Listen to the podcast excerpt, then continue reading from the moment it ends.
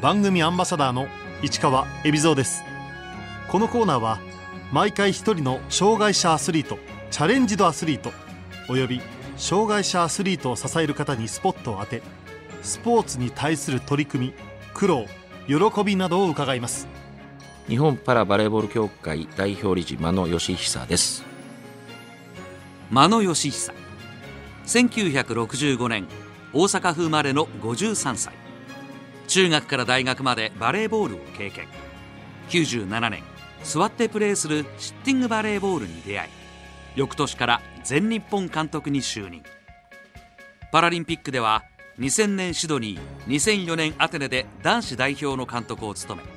め2008年北京では女子を初めて本大会に導いた。現在日本パラバレーボール協会代表理事と全日本女子の監督を兼任。代表の強化と普及活動に当たっている。健常者の間野はもともと選手として通常のバレーボールをやっていた。バレーはですね中学校1年生から大学の2年生までやってました。大学はバレーボールで推薦で行かさせてもらった感じです。学校の先生になるのが夢で採用試験で落ちてでまあ大学の紹介で一般企業に入れてもらったと。でも2ヶ月ですぐ辞めてその後、まあ幼稚園の体操の先生を2年半やりました。実は幼稚園の先生やってる時に結婚というのがあって私の転機があってその結婚の条件が一般企業じゃないとダメだという。で、えー、仕方なくまたサラリーマンに戻って、まあ、そこで、うん、いろいろファックスをあのセールスしてたんですけど。そんなある日マノは営業力を見込まれてテレビのドキュメンタリー番組のスポンサー集めを依頼された。どんなものを取りに行くかっていう話を聞いたらたまたまそこの事務員のお兄ちゃんが、えー、障害を持っていてこういうバレエをやってるんだっていうことで、まあ、スポンサーを集めるにしてもどういう内容か分からなかったんで、まあ、見に行ったところ座ってやってるバレエがあったと。それまで僕もバレーボールやってたなんて誰にも言ってなかったんで、まあ、どちらかというと110キロ以上の体重があったのででも意外に座ってやってみたら自分の昔のやっぱり技術っていうのが出てきて何でしょうハマっちゃったというかはい。全日本の指導者になったのも偶然だった。本来監督を務めていた実業団の監督があまりに多忙で真野に指揮を委ねた。まあ忙しい方なので、まあ、彼がじゃあ真野あとは全部頼むわということで火曜木曜日の練習に夕方来ないといけなくなっちゃったんですね。そうするとサラリーマンやってると無理なので サラリーマンを辞めて、まあ、そこからずっとこうやっていく中でもう21年経っちゃったという今の現状ですね。健常のバレエをやってきた間野から見てシッティングバレエの難しさは？僕100センチ飛んでたんですね最高到達点が350センチぐらい。ただシッティングバレーはジャンプできないので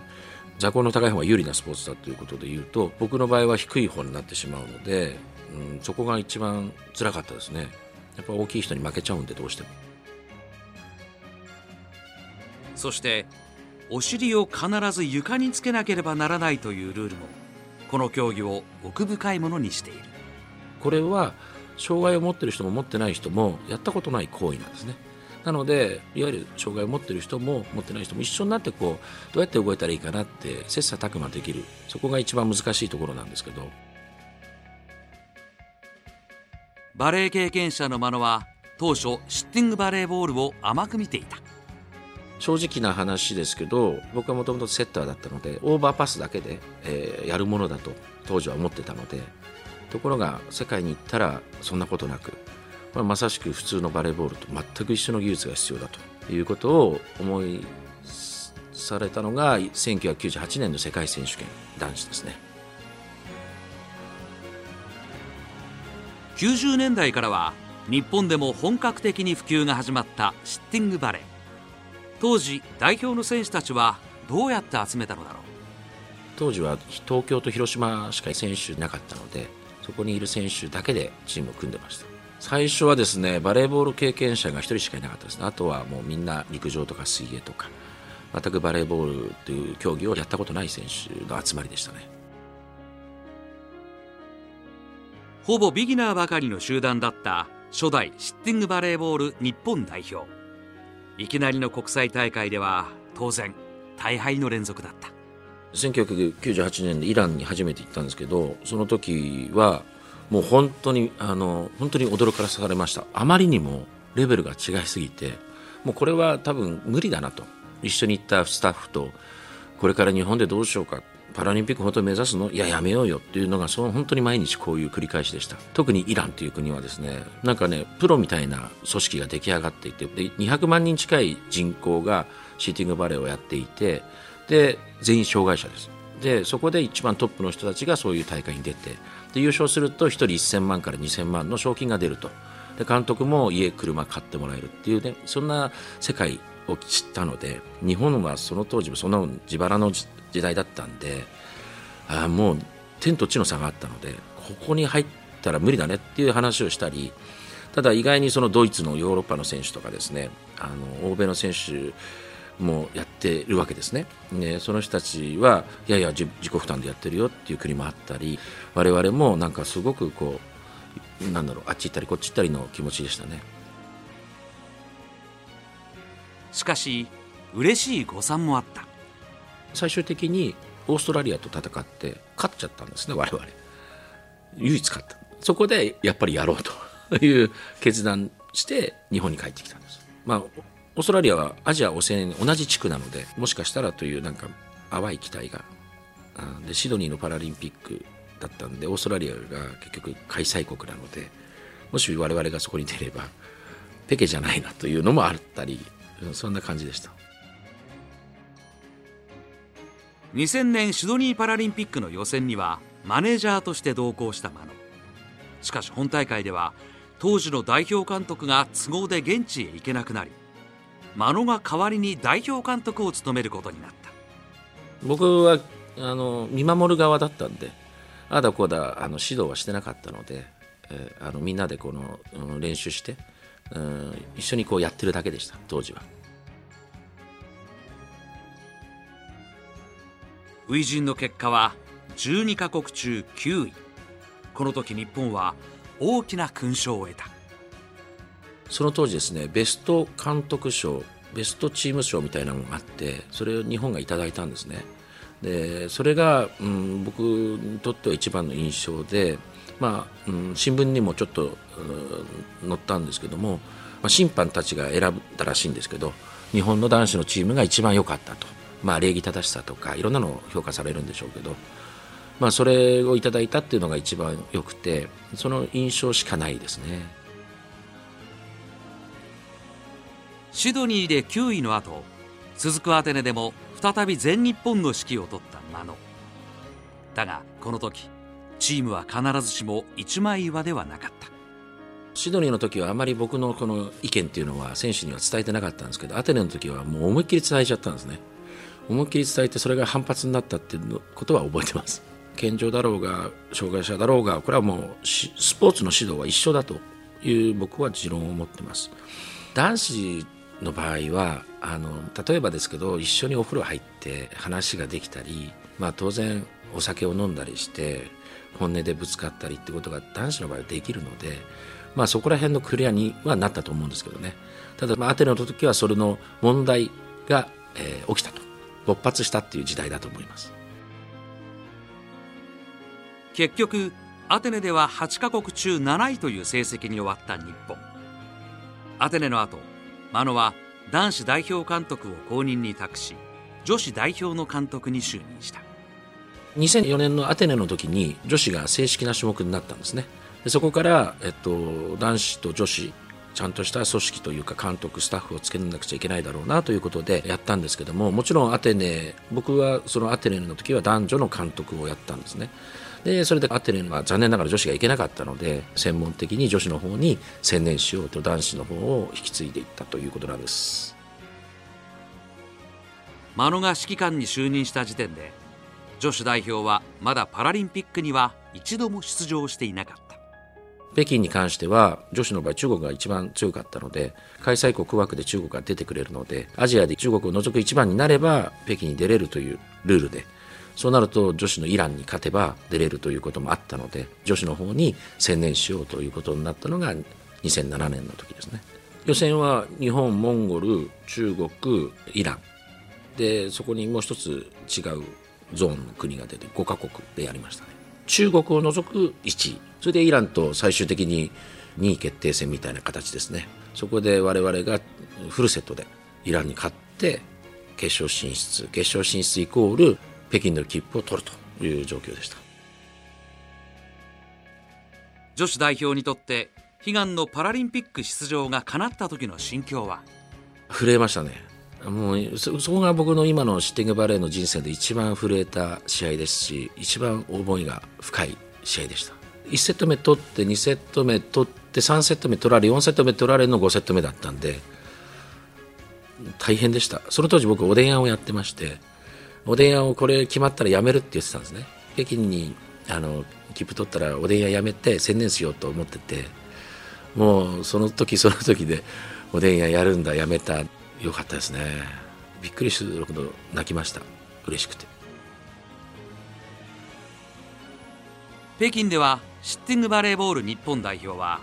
男女とも最下位に終わった。やっぱりあの我々がその当時自己負担だったっていうのが一番大きくてそうなるともちろん勝つことも大切なんだけれどもよりもやっぱりああよかったねっていうそのよかったねがどこにあるかですよね。でその当時そこまで勝ちにこだわってなかったのも事実だったと思います。リオは男女とも出場を逃したシッティングバレーボール日本代表。東京パラリンピックが決まって環境の変化は？変わったと思います。まずやっぱりスポーツ基本法ができて、えースポーツの中にその障害者スポーツも含まれると。いうことの話と国の税金を使った強化費。というものをいただけるようになったのは変わりましたね。北京の時に数百万円いただいたりっていうのはありましたけど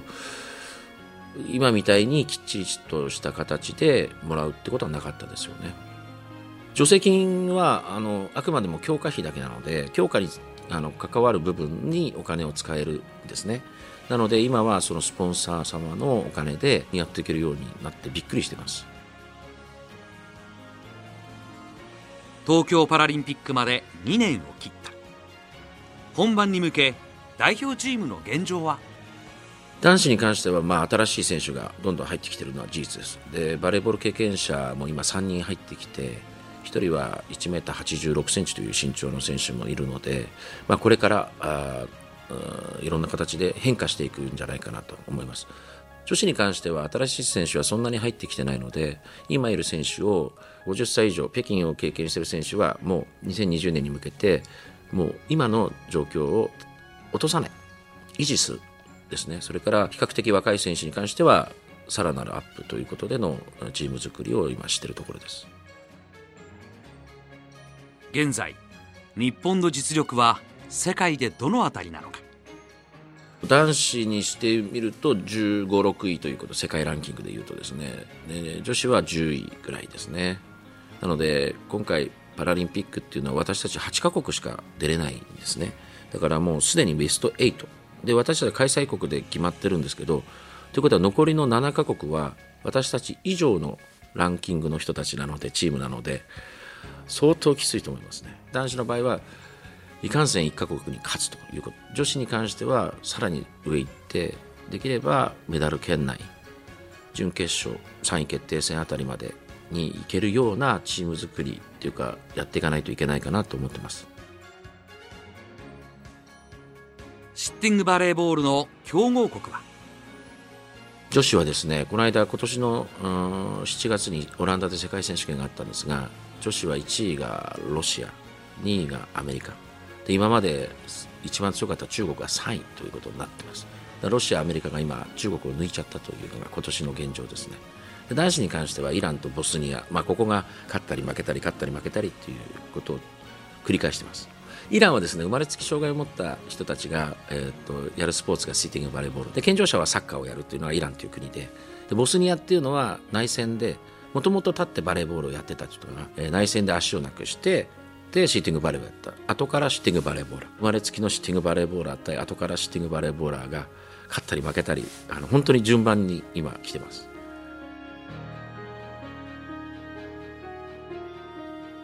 真野には指導者人生を支えてくれる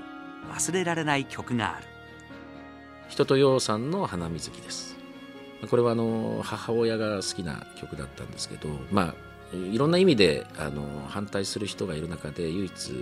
母親だけは頑張れって言ってくれたんで、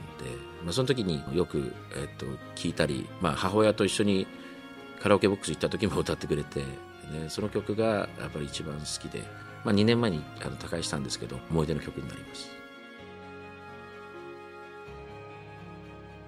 日本でのシッティングバレーの競技人口は今学校体育とかいろんなところで、え職場体育でもやってる人もいるという話を聞いて大体交渉で1000人って言われてます。普及ということで言うと今学校に出張授業ということで行く場合もあったり都道府県の教育委員会との委託事業でやったりということで年間大体50校から70校行ってます、まあ、今年で言えばあの1年間で1万人の方の前に行って披露するという目標を立てています。なんとか1万人に届くかなという状況ですね。真野は現在障害者向けのさまざまなバレーボールを統括する団体日本パラバレーボール協会の代表理事も務めている。パラバレーっていうのは、まあ、世界の組織もあるんですけどもワールドパラバレーっていうのがあるんですが障害者のバレーボールを総称してるんですけどスタンディングバレーボールというのとあとビーチバレーボールそしてシッティングバレーボールとこの3種目を総称してパラバレーって言ってます。スタンディングはあの義足を取った状態で本当に普通の6人制のバレーボールで障害を持った人たちが6人制のバレーボールをやると。ビーチバレーボールは全く同じルールで3人制になります。障害を持った人たちが3人でやると。ビーチの中で。これはこれから2028年に向けてパラリンピックアメリカ大会に向けて正式な種目になるように世界では動いているようですね今。協会の代表理事として指導者として。真野のこれからの夢目標は？私たち協会の目標としてそして私の夢としてこうやらさせてもらってるのはまずもってこれを学校体育の中に入れると。で子どもたちに早くからパラスポーツという障害者スポーツの位置づけを経験してほしい。ということが一つとあとはこれから、うん、今日本って障害者がどんどん減ってるはずなんですよ。医療も良くなってるし交通事故もこれからどんどん減っていくだろうしそうなってくると戦争もない国ですからそうするとパラリンピックっていう言葉自体がどんどんなくなっていく気がするんですね。でそうなるとやっぱり日本がこれから考えるのは超老人化社会この超老人化社会に何が必要かってその中でスポーツとなった時にこのシーティングバレーボールが適してるんじゃないかなと思っています。えーなぜならばやっぱり怪我が少ないで相手とコンタクトしない。となると年を取った方もできると思うしチームスポーツでもあるので。そういった意味で障害者スポーツが一生涯のスポーツになるようになることを僕は今夢見てやってる状況なので、まあ、これが2020年で東京のパラリンピックで多分8割方の人がこのスポーツを知っていただけると思うのでそこでこの競技をねやっていただければいいのかなと思ってます。